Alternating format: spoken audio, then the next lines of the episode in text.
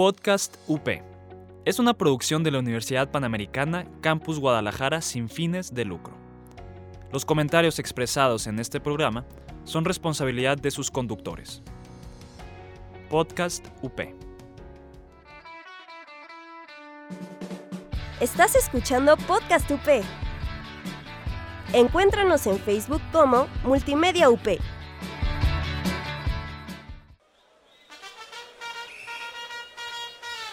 Bienvenido a tu podcast favorito. Con entrevistas a las personas más importantes del medio del deporte. Ya comienza Deporteando. Bienvenidos amigos a Deporteando. El día de hoy nos acompaña un histórico del Guadalajara, Fernando Quirarte. Muchas gracias por aceptar esta noble invitación. ¿Cómo estás? ¿Cómo vives este problema de la, pandemia mundial del coronavirus. ¿Qué tal? Gusto en saludarlos. Este, pues igual que ustedes, me imagino, aunque ustedes están más jóvenes, eh, pero aquí estamos en, casa, con la familia, eh, como quien dice, concentrados, ¿no? Ahora otro tipo de concentración, no como las que hacíamos jugando fútbol. Hoy estamos este, prácticamente, pues de verdad, encerrados, salimos nomás a lo necesario al súper, una que otra vez al banco, pero sí hemos, cuidado, hemos eh, tenido los cuidados porque ya somos personas que tenemos que tener cuidado. Muy bien, Fernando. Pues antes que nada, otra vez agradecerte por haber aceptado la invitación. Y bueno, me gustaría saber cómo fue que nació tu amor al fútbol, ¿no? Tu papá fue futbolista profesional, te llevaba a los entrenamientos y así fue como comenzó tu amor al fútbol. Fíjate que no, fíjate que toda la gente pensaría eso, pero no. Este, nació primero por eso, porque mi papá jugó fútbol, pero no me tocó verlo, ¿no? Mi papá fue portero del, del, Guadalajara, de la selección Jalisco, del Veracruz, eh, de o sea, no del Veracruz, no del equipo Veracruz, del Sidosa de Veracruz. Era en aquel entonces cuando decían que el fútbol se jugaba por amor a la camiseta. Entonces, prácticamente, la verdad, mi papá eh, no me tocó verlo jugar. yo estaba, pues creo que ni nacía todavía. Eh, prácticamente me nació porque mi, fue por eso, o sea, porque me platicó, me enseñó algunos recortes y todo, y me dio mucho gusto ver lo que él había logrado, ¿no? Eh, después mis hermanos, mi familia, pues era una familia, tanto la familia directa como la de mis tíos y todo, pues era una familia muy futbolera un primo hermano mío, Sergio Quirarte, jugó en los Tecos en aquel entonces, mucho antes que yo.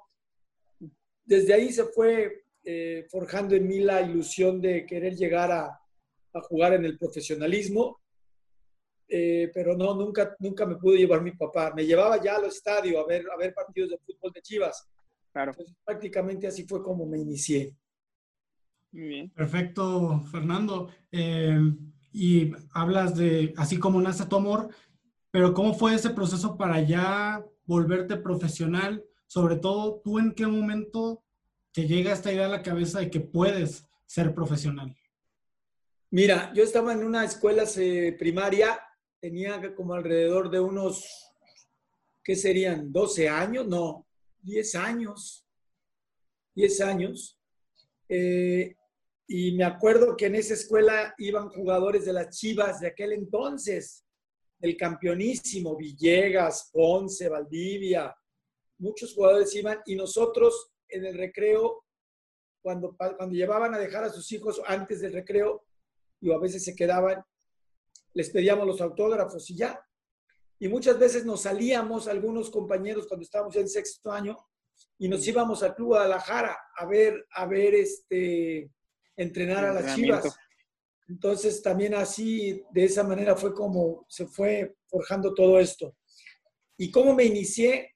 Me inicié porque ya estando en, el colegio, en secundaria, bueno, empecé muy chico en las fuerzas básicas, me quedaba cerca del Club Guadalajara, me llevaron ahí a, a jugar en las migajas, eran los equipos párvulos de 6, 7, 8 años.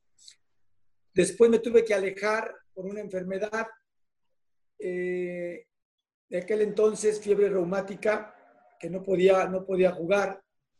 Y regreso ya con, porque un, eh, un, compañero mío, Raúl Arce, que jugaba en el Tapatío, me decía, ¿por qué no vas a probarte allá al tapatío? Y una vez vine a probarme eh, y así fue como me, me, inicié. Y además, Tomás Balcázar, en paz descanse, fue mi entrenador en el, en el Colegio Cervantes, cuando ya estábamos en secundaria, y eso confirmó más que podía en su momento llegar a, a, a jugar al profesionalismo. Pero yo empecé en tercera división. Y bueno, eh, Fernando, eh, te llamaban el Serie por ese orden en el área, por ser central y, y, guardar eh, esa área rojiblanca, ¿no? Y además lograste muchísimas cosas con, con el Guadalajara. Eh, ¿Por qué elegiste la posición de defensa central? Eh, ¿El destino te llevó ahí? ¿Comenzaste en alguna otra? ¿O por qué la posición de defensa?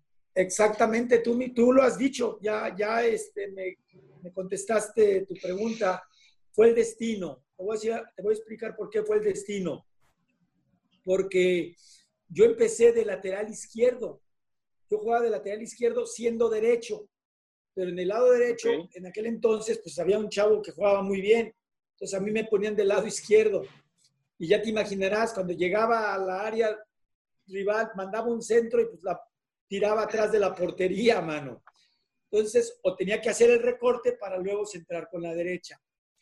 ¿Por qué fue el destino? Porque una vez, cuando yo debuto ya en primera división, que ya llegaremos a eso, cuando yo debuto, debuto como lateral izquierdo. Y después en un partido como al año siguiente, en un partido contra Tecos, expulsan al, nene López Apiain y el entrenador de aquel entonces me recorre de la lateral izquierda, me recorre al central, de central, y creo que tuve buena actuación en ese partido, ganando todas las pelotas por arriba. Y yo creo que fue mi, mi estatura y el haber jugado bien ese partido sin haber sido defensa central. Yo creo que le gustó mucho a Diego Mercado y por esa razón, desde ese partido, me convertí en defensa central. Fernando, y el día que debutaste con Chivas, ¿te imaginaste que ibas a ser un jugador histórico de ese club? jugar 14 años, eh, lograr un título y además que qué tan difícil es estar en un mismo equipo por tantos años, que ahora en estos tiempos pues vemos que hay muy pocos jugadores, ¿no? Que, que duran tanto tiempo en un equipo. Así es, muy buena pregunta. Este, no, la verdad no, no me imaginé. Soñaba, yo soñaba algún día jugar con Chivas, pero nunca me imaginé que el destino y que Dios me iba a ayudar a apoyar a, poder hacer esa, eh, lo que pasó, ¿no? El campeonato con Chivas, este, dos subcampeonatos, este, tantas cosas que me pasaron. Eh, la verdad, no, nunca pensé, creo que el hecho de haber jugado tanto tiempo en mi equipo fue por lo mismo, porque las cosas se dieron solas. O sea, cuando había algún equipo que me quería comprar, se platicaba con ellos, yo ganaba en mi equipo 10 pesos y ellos me ofrecían 10.50 entonces yo decía, pues por 50 centavos no tiene caso salir. Claro. Si el acaso ganara 10 pesos y me ofrecieran 20, pues así me iba. Entonces prácticamente casi siempre jugué, bueno, prácticamente jugué toda mi vida en Chivas porque me fue muy bien en Chivas. Eh, me recompensaban el esfuerzo que yo brindaba en la cancha, me lo recompensaban con los contratos. Perfecto. Y Fernando, eh, es, eh, digo, no, no por adelantarnos, pero los clubes en los que jugaste en tu carrera, aparte, fueron el Atlas y los Leones Negros. O sea que siempre estuviste aquí en Guadalajara, que es donde estamos grabando el programa. Eh, ¿Qué tan especial es esta ciudad para ti que representa eso de que, o sea, hasta cambiando de club, siempre permaneciste en la Perla Tapatía?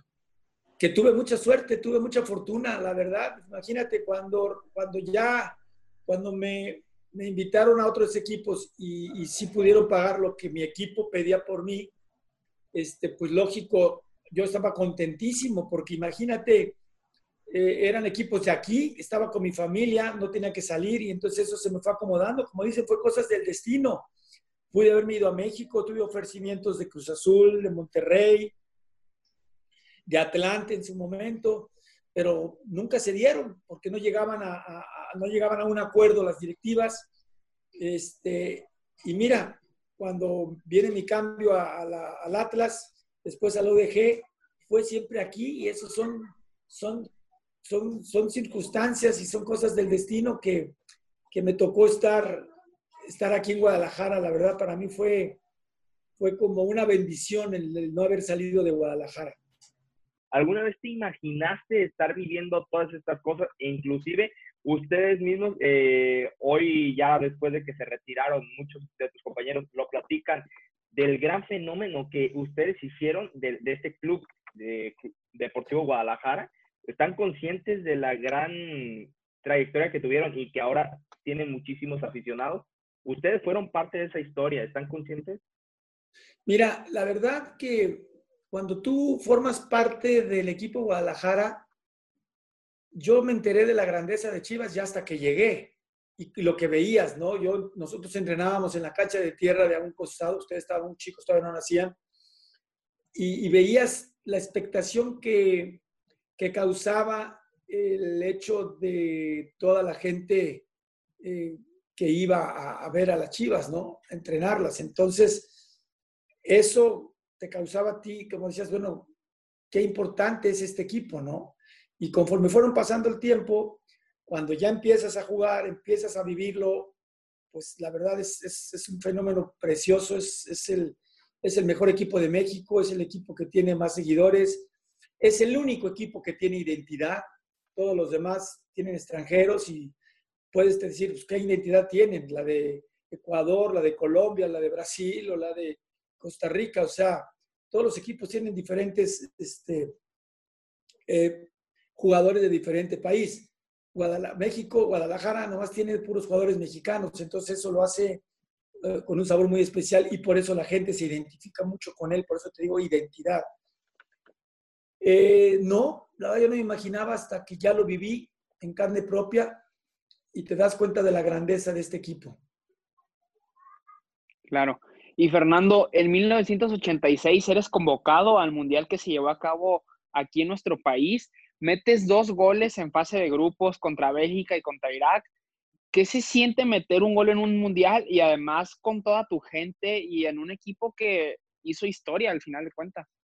Fíjate, antes de contestarte esa pregunta, este, te, voy a, te voy a platicar una anécdota. Cuando a mí me, cuando a mí me, me seleccionaron por primera vez, me dan la noticia en la enfermería del Estadio Jalisco. Me acababa de, lastimar un tobillo.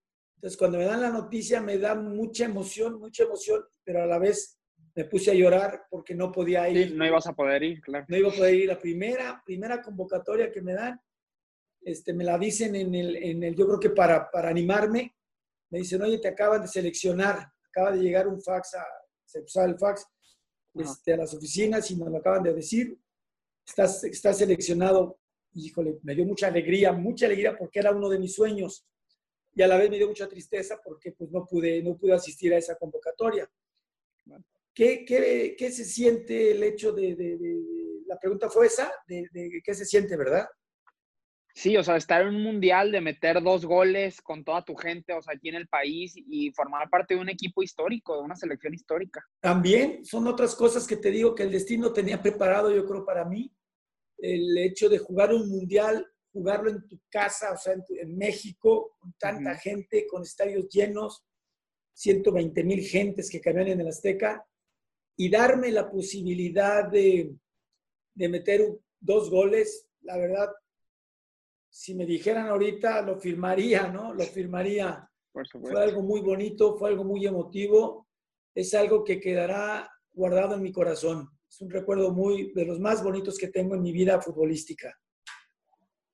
Adelante. Eh, eh, Manuel. Ese, mundial, eh, como ya lo hemos dicho, Te me estabas quedando dormido, Manuel. Sí, no, es que había ruido atrás, pero bueno, todo bien. No te preocupes. ese mundial como ya lo hemos dicho y lo sabemos todos, fue histórico porque es en el único en el que se han jugado cinco partidos. El del 70, pues hubo cuartos de final, pero no habían octavos.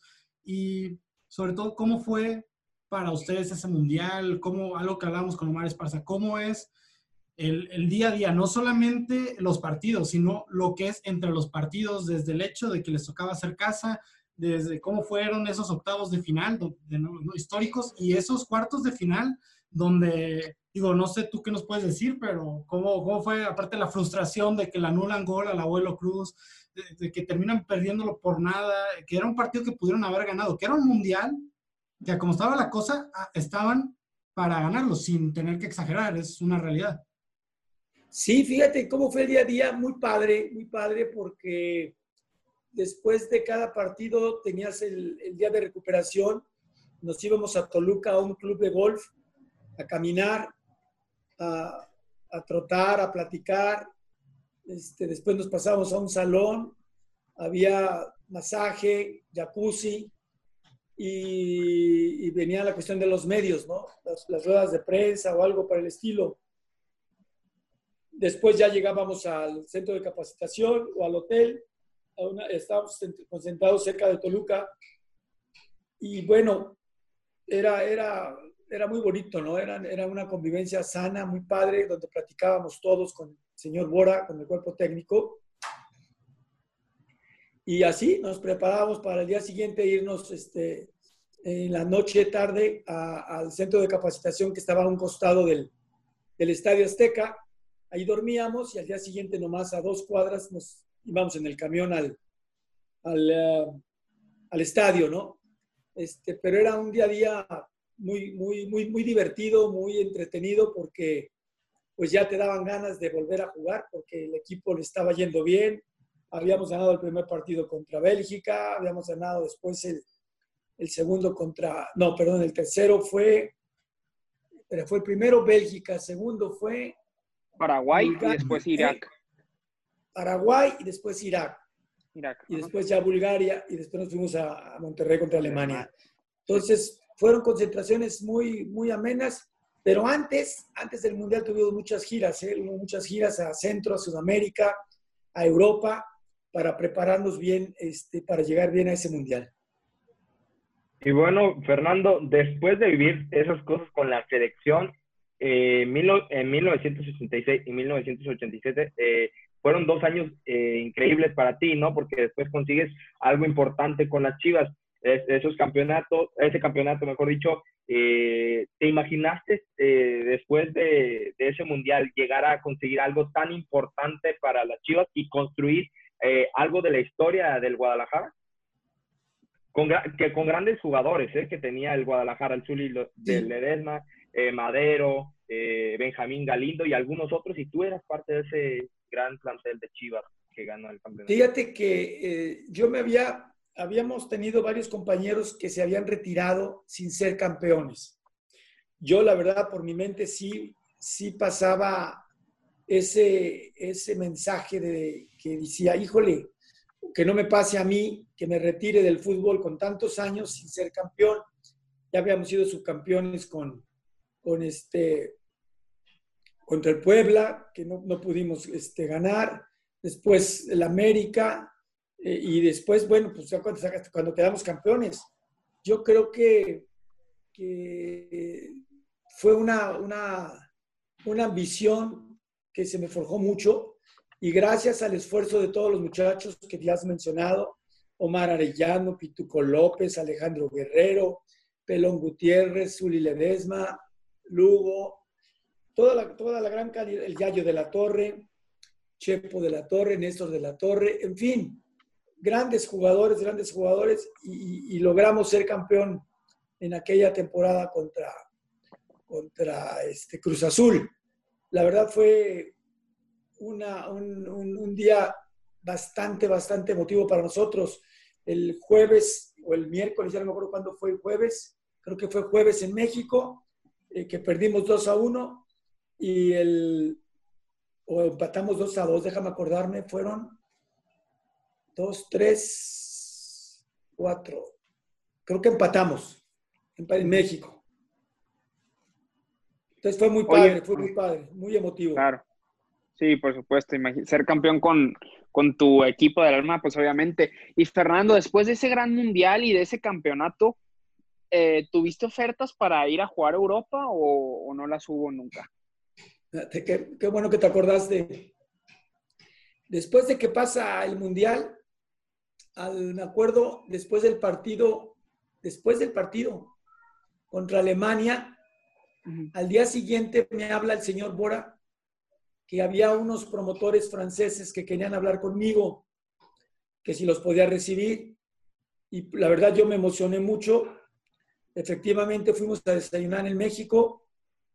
Me platicaron que había interés de que me fuera a Francia a jugar. Y efectivamente arreglamos todo, mi sueldo, departamento, coche, y ya lo único que faltaba era que se arreglaran con mi, con mi directiva.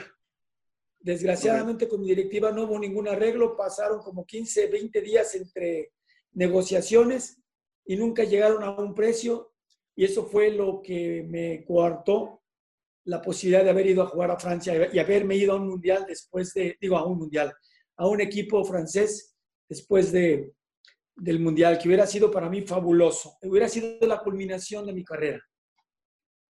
Sí, por supuesto. Perfecto, Fernando. Y vamos ahorita a la segunda y última pausa.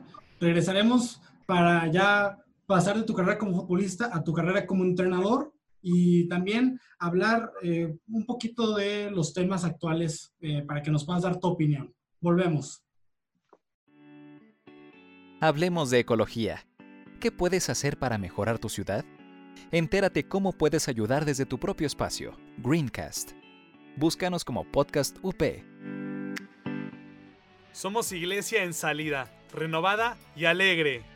Católicos actuales, renovando a la iglesia de jóvenes a jóvenes. Búscanos como católicos actuales. Y bueno, regresamos al programa, al tercer y último bloque. Aquí seguimos con Fernando Quirarte, un súper invitado de lujo. Y Fernando, eh, ya pasando esta parte de tu carrera como jugador, como ya dijimos, ahora vamos a la parte de entrenador. Eh, tú, primera, tú, desde que jugabas, ya tenías una idea de ver, viéndote como entrenador y, si, o sea, ¿en qué basaste de tu carrera como jugador el ser entrenador? Precisamente cuando a finales de mi carrera, ya en los últimos 3, 4 años, me empezó a entrar la inquietud de ser entrenador porque pues, me gustaba me gustaba esa faceta de los, todos entrenadores que había tenido, me gustaba mucho, ya pensaba en eso. Y cuando yo estaba en la selección, eh, empecé a hacer mi curso de entrenador en la Ciudad de México. Cuando me iban a concentrar allá, aprovechaba para entrar en clases en los tiempos de descanso. Me metía a las clases y así fue como conseguí mi título de entrenador para después, cuando ya me retiré, tuve la fortuna de ser entrenador, gracias a Dios. Sí, bueno, Fernando, yo tengo otra pregunta relacionada con tu trayectoria de entrenador. ¿Qué es Santos para ti? Un equipo súper importante. Eh, ¿Qué significa Santos en tu carrera como entrenador? Santos es, es mi segundo equipo. Es mi segundo equipo porque logré cosas muy importantes en ese equipo. Logramos cinco o seis liguillas seguidas, un campeonato, un subcampeonato. La gente me trató muy bien la directiva también. La ciudad eh, se vivía bastante bien, padrísimo. Y te digo, lo tengo, le tengo un gran recuerdo, un cariño especial a Santos. Es más, hay veces que cuando juega Santos contra Chivas, a, veces digo que empaten, caray, porque mi corazón está dividido, porque te digo, a, uno me dio la, posibilidad de, abrirme camino eh, como entrenador y el otro como jugador. Entonces, le tengo mucho cariño a ambos. Claro. Y Fernando, dirigir al Atlas también, después de haber jugado con ellos, ¿cómo, cómo, cómo vives eso de, pasar de Chivas al acérrimo rival del Atlas y además de jugar, de dirigir? ¿Cómo, cómo vives eso? Sí, mucha gente no lo entendió en su momento y ahorita pues no lo entiende, pero los tiempos cambian la globalización cambia, todo, todo eso es este, parte de, de, de, todo. Hay gente que cambia de empresas de televisión de una a otra, o sea, yo creo que todo eso va, va generando un cambio. Y en el caso mío fue difícil, por supuesto que fue difícil, pero al final de cuentas son cosas que se dieron, ¿no? Eh, al principio no lo aceptaba la gente y después vio que cuando te encuentras con una persona que profesionalmente ha sido 100% eh, profesional, no. tienes ningún problema, o sea, tienes que estar, tienes que estar eh, donde se te requiere a ti. Y dejar a veces ese, ese, ese cariño o ese, pues, ¿qué te puedes decir? Afecto por unas instituciones, ¿no? Porque al final de cuentas está el porvenir, está el proyecto de tu vida, están muchas cosas que lo dije en su momento. Si tú en tu equipo ya no te querían porque no te valoraban o porque no te querían pagar tres pesos y tú querías ganar cuatro y había otro equipo que, que, que podía pagar seis pesos, pues yo no veo la razón por la cual no puedas irte, ¿no? O sea, es tu patrimonio, es tu vida y es de lo que vas a vivir el día de mañana. Y la hora del recuerdo, pues sí quedará ahí. Es muy bonito, es todo, pero no vives de eso, ¿me explico? Entonces, yo creo que me costó mucho trabajo, me costó mucho trabajo hacerle entender a la gente, eh, porque no es fácil que otra institución tan, con una gran rivalidad se fije en ti. Entonces, si se fijaron en ti, es por algo. Por esa razón a mí me dio mucho gusto y por eso acepté.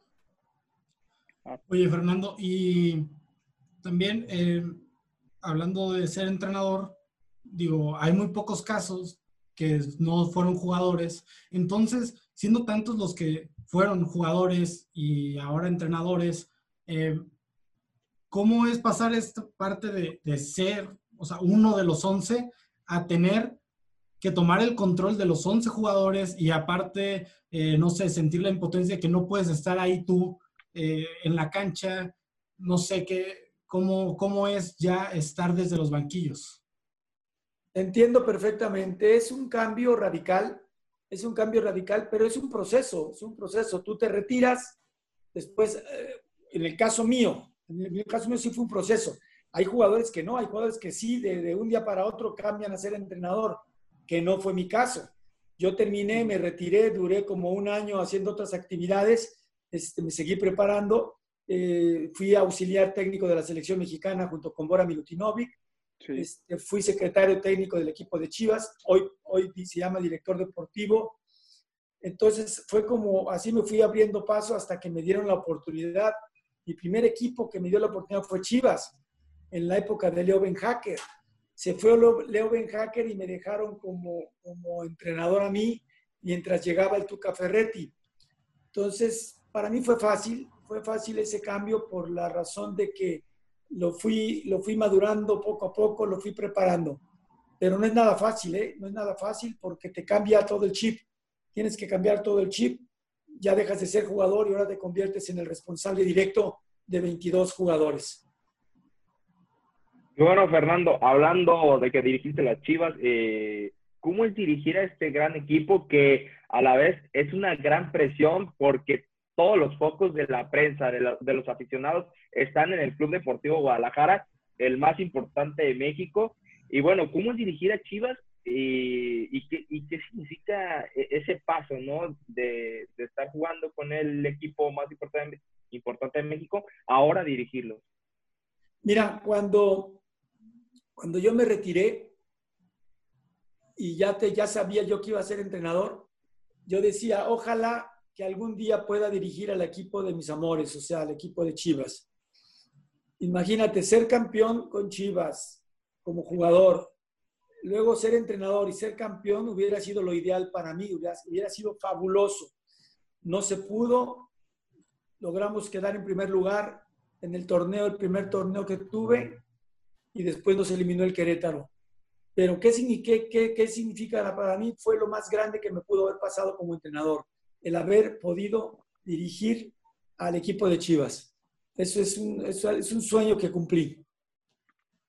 Fernando, ¿y cuándo es el momento en que se vive más presión? ¿Siendo jugador o siendo entrenador? O sea, específicamente de Chivas. Son diferentes, son diferentes las presiones. Y también excelente pregunta. Mira, me decían, ¿qué disfrutaste más? ¿El campeonato como jugador? Porque aquí más o menos viene esa, puede estar esa pregunta. ¿Qué disfrutaste más? ¿El campeonato como jugador o el campeonato como entrenador? Y yo siempre contesto, los dos. Los dos, ¿por qué? Porque es, es lo máximo que puedes aspirar. Y le agregaría, si acaso, un punto, un punto más como entrenador. ¿Por qué como entrenador? Porque como entrenador tiene la responsabilidad de toda una institución, de toda de, de 26 jugadores. Como jugador, con tu, con tu esfuerzo que des, con tu profesionalismo que des, se junta a la de los demás y, juntos hacemos un trabajo en equipo. Entonces, creo que la única diferencia está que como entrenador tú tienes que hacer que el trabajo en equipo este, fructifique. Funcione. Y no es tan fácil, menos en México, trabajar en equipo. Por eso le pongo un puntito más al campeonato como entrenador. Quizás lo disfruté un poquito más. Oye, Fernando, siguiendo el hilo con el tema de ganar un campeonato como jugador y como entrenador, digo, aquí ninguno de nosotros tres, como verás, vamos camino a ser futbolistas y no creo que lo logremos.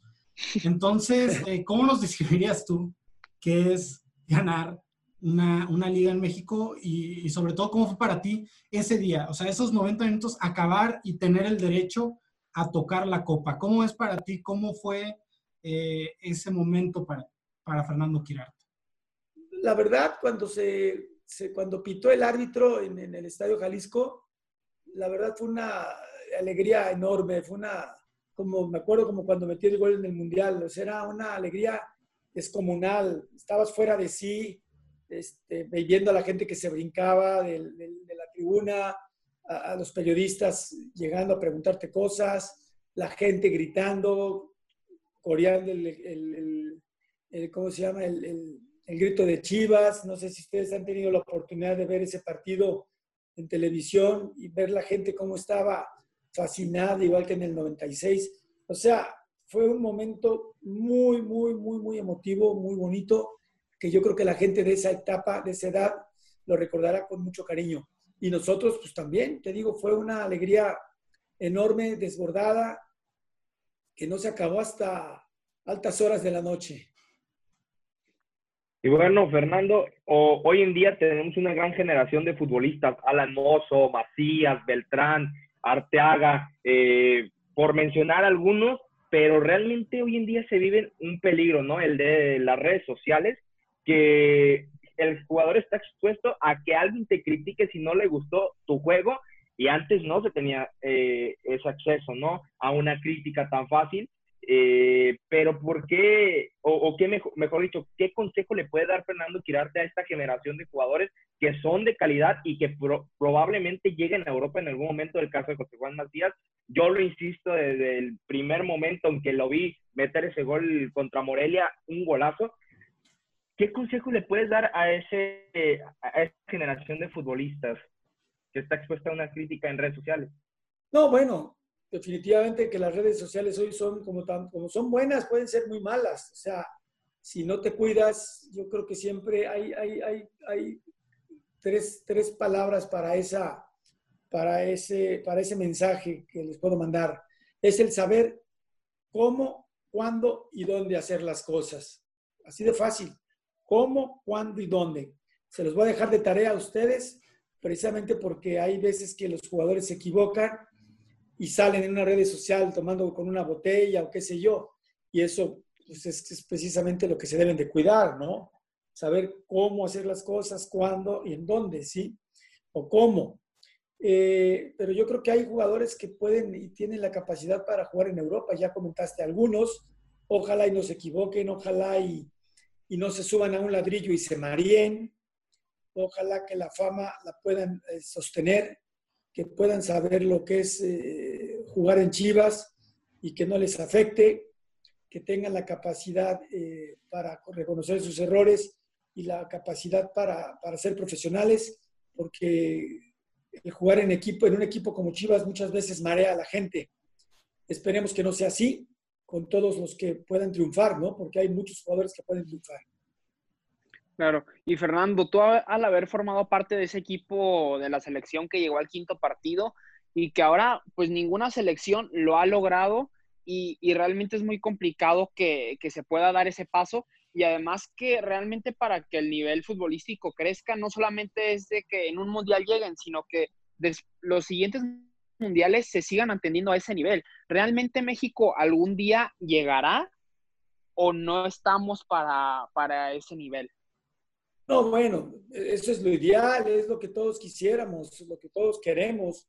Para eso se están preparando. Está un proyecto a ocho años del de Tata Martino, pero yo creo que en este próximo Mundial en Qatar tenemos que buscar esa, esa, esa, esa sería lo ideal, ¿no?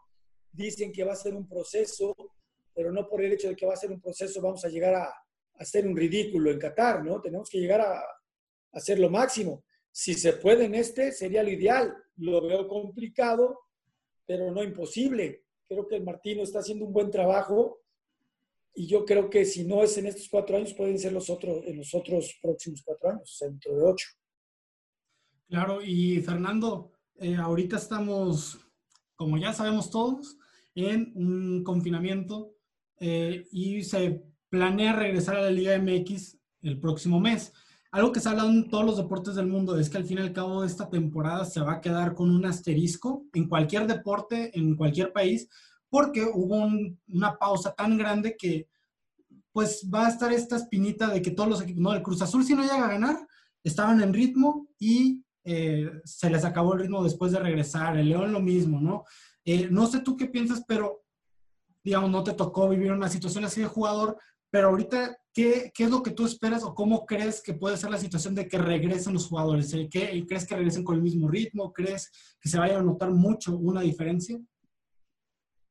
Eh, no, definitivamente que todos van a llegar este, diferente ritmo. Definitivamente que esto afecta a todos los equipos, no nomás a, a Chivas, a todos, a todos, a todos. Algunos van a llegar mejor. Eso va a ser de acuerdo al cuidado que tuvieron durante estos mes y medio de acuerdo a como la forma de entrenamiento de sus preparadores físicos. Habrá una mini pretemporada, yo creo que de una semana, y tratarán de adaptarse eh, lo más rápido posible a, la nueva forma, dependiendo cuándo se inicie. No lo sabemos todavía, la Secretaría de Salud no ha dado el visto bueno, pero independientemente de lo que pase, si se hace o no se hace, o se suspende o no se suspende, este, yo creo que los equipos no van a llegar igual, ninguno.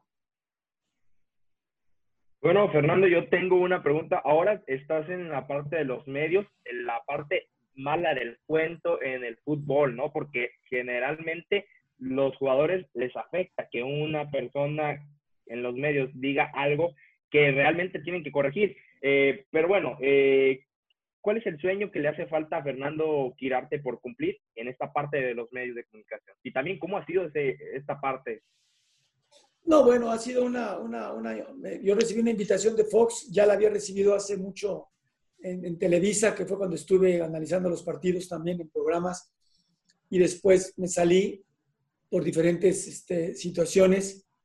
Eh, y ahora que llegó la oferta ya hace prácticamente tres años y medio de Fox, me interesó, la verdad me, llamó la atención, porque pues es platicar de lo que tú sabes, ¿no? Es platicar de, de fútbol, de algo que me gusta, me apasiona, y no dudé en aceptarlo. Y como tú dices, sí es algo que a veces al jugador no le gusta, pero pues a lo mejor pueden tener razón, porque a veces te encuentras con gente no profesional, con gente con poca ética, pero también hay gente como ustedes, hay gente como otros periodistas que sí son profesionales y que les gusta esto por, porque es una carrera que van a emprender o porque eh, les gusta la comunicación o les gustan los deportes o tienen la facilidad, ¿sí? Eh, entonces yo creo que lo importante es eso, ¿no? El, que seas profesional en este, en este medio y yo cuando yo llegué a este medio yo dije que iba a tratar de hacer lo que a mí no me gustaba que me hacían. O sea, que si vas a criticar a alguien, lo, lo tienes que criticar con conocimiento de causa, que sepas realmente que, hizo tal o cual cosa. Si tuvo un error, pues se equivocó porque se resbaló o porque llegó tarde a la marca. Sí, un análisis futbolístico, pero no criticar porque te cae gordo, porque, te, porque trae los zapatos anaranjados, ¿sí? ¿Me explico? O porque trae el pelo pintado. Yo creo que lo importante en este medio es hablar de lo que nos atañe, que es el fútbol, este, de jugadas, de sistemas, de todo, lo, de todo lo que concierne a esto. Y mientras yo siga por esa línea, la verdad estaré contento. El día que me quieran poner palabras en mi boca, que hable bien de un equipo sin merecerlo, ese día ya no estaré yo en los medios. Bueno, la, pregunta después que, ¿qué, ¿qué, sueño le hace falta a Fernando Quirarte por cumplir? Hijo, en los medios, pues quizás si, si sigo en esta carrera, si sigo en este camino, pues catalogarme dentro de, los mejores del, del, medio, ¿no? Eso sería lo que me, lo que me encantaría, este, volver a ir a otro mundial, que ya estuve, pero me gustaría otra vez, pero así tener una ambición, ambición realmente, no porque sea poco ambicioso, pero realmente lo que fue mi carrera fue el fútbol, ahorita estoy en otra etapa y en esta pues me gustaría ser el mejor en lo que estoy haciendo. Oye, Fernando, y ya para terminar, hay una pregunta que me intriga mucho. ¿Tendremos la oportunidad de volver a ver a Fernando Quirarte en los banquillos o ya nos vamos olvidando de eso? Me encantaría, la verdad me encantaría, me lo han dicho muchas veces, me lo han preguntado. Desgraciadamente yo no tengo promotor, nunca lo he tenido y eso es lo que se complica mucho a, nosotros, los entrenadores que no tenemos promotores. el hecho de que vayan a hablar por nosotros es, es básico, no puedes ir tú solo a ofrecerte con los presidentes. Entonces, me encantaría y ojalá que surgiera la oportunidad por ahí yo estaría muy contento de volver a regresar. Fernando, pues eso sería todo. Te queremos agradecer eh, mucho porque realmente has apoyado mucho el proyecto. Como ya decíamos al principio del programa, estuviste, bueno, lo dijimos fuera del programa, pero estuviste con nosotros una vez en la escuela dando una conferencia y ahorita con esta entrevista compartiéndonos esto que la verdad es, es eh, muy valioso para nosotros. Te lo queremos agradecer y te queremos hacer una nueva invitación para que próximamente podamos hablar eh, pues de algún otro tema ahora que regrese el fútbol a las canchas. Con mucho gusto, el día que gusten otra vez nos vamos allá a la escuela, nos metemos ahí en el auditorio, platicamos de lo que más nos gusta, el fútbol. De ustedes felicitarlos, que sigan así. Este, me gustó su programa y los felicito mucho. Gracias, Fernando. Fernando, de verdad, muchas gracias por todo el apoyo. Eh, esperemos que algún día eh, nos volvamos a encontrar, eh, tanto en la parte de nosotros, a lo mejor haciéndote una entrevista ya cuando regreses a los banquillos o alguna otra cuestión. Ojalá, compañeros, cuando gusten, estoy cordialmente, acepto con mucho gusto su invitación al colegio. Y bueno, eso fue Deporteando. Cuídense. Hasta luego, Fernando, muchas gracias.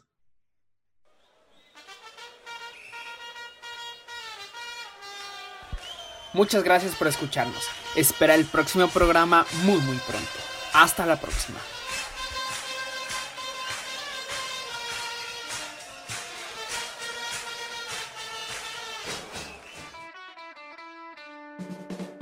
Estás escuchando Podcast UP. Encuéntranos en Facebook como Multimedia UP. Podcast UP es una producción de la Universidad Panamericana Campus Guadalajara sin fines de lucro. Los comentarios expresados en este programa son responsabilidad de sus conductores. Podcast UP.